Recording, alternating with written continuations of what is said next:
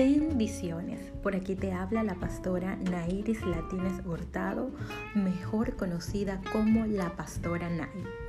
Hoy quiero compartir contigo una pequeña reflexión de la palabra que se encuentra en Jeremías 33.3 y dice, clama a mí y yo te responderé y te enseñaré cosas grandes y ocultas que tú no conoces.